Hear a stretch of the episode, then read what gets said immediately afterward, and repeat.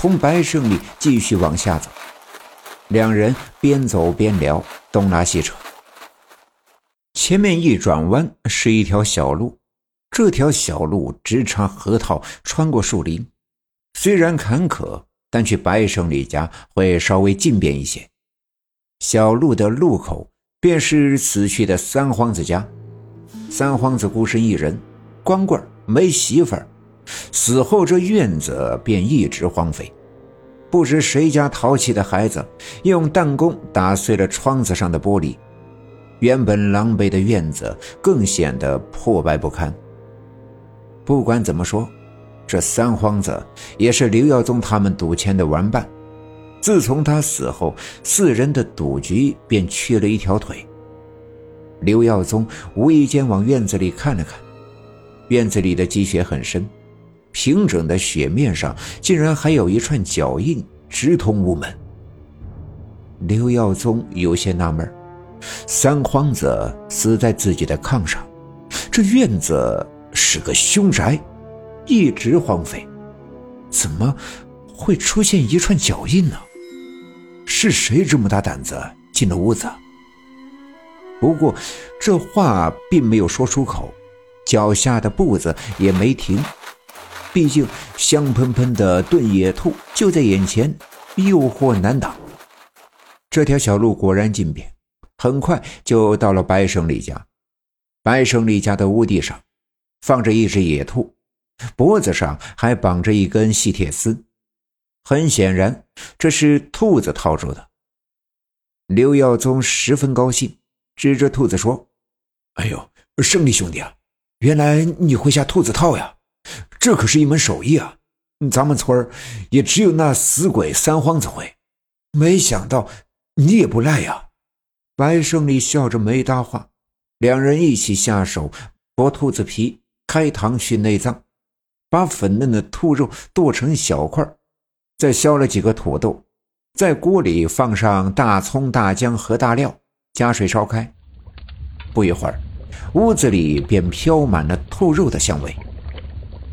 白胜利家的炕烧得热乎，摆上方桌，一大盘兔肉炖土豆放在中间，一盘花生米，再捞点酱缸里腌制的咸菜。大冷天，热乎乎的喝酒是再美不过的事了。端起酒杯，喝上一口，刘耀宗问道：“兄弟啊！”这无功不受禄呀，咱哥俩不见外，你就直说吧，哥哥我能帮你干点啥？白胜利给刘耀宗的碗里夹了一块肉，哈哈，老哥你都这么说了，我也不绕弯子了，我呀还真是有事求你，你先吃，吃，这兔子挺嫩的。刘耀宗把筷子放到一边，直接上手，抓起兔肉上的骨头，大口啃了起来。白胜利继续说道：“咱们村啊，这不是连续出了几回事吗？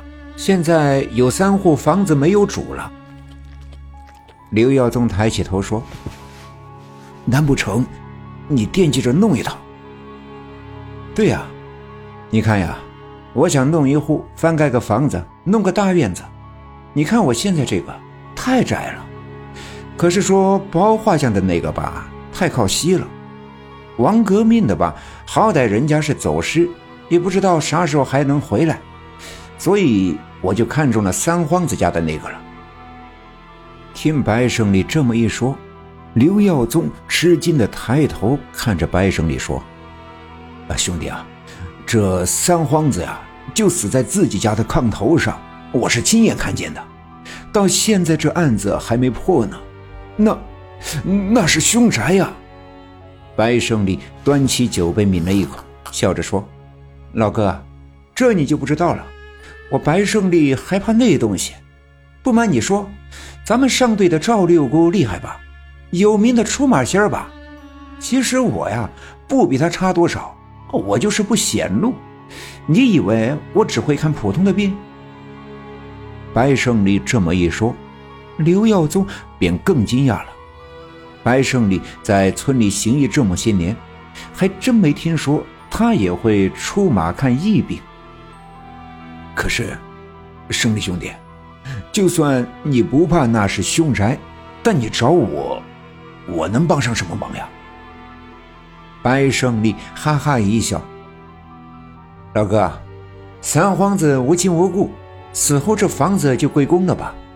我听说最近这房子要搞个什么拍卖，就是谁给的钱多就卖给谁。你看咱们村呀，不是我吹，能买得起房的下队就我。”上队也就老哥你了吧，我是想啊，问问老哥，你有没有心思？你要是没心思买，就让给兄弟我，咱俩别抬价，省下来的钱，哪怕咱俩喝酒呢，你说是吧？三皇子的房子村里要拍卖这事儿，刘耀宗还真没听说，但听白胜利把自己说成上队最有钱的，心里自然是美滋滋的。的确，这几年当电工，除了给老百姓拉电安灯、混吃混喝外，外线的维护、各种铜线铝线的，他私底下也没少往家里面折腾。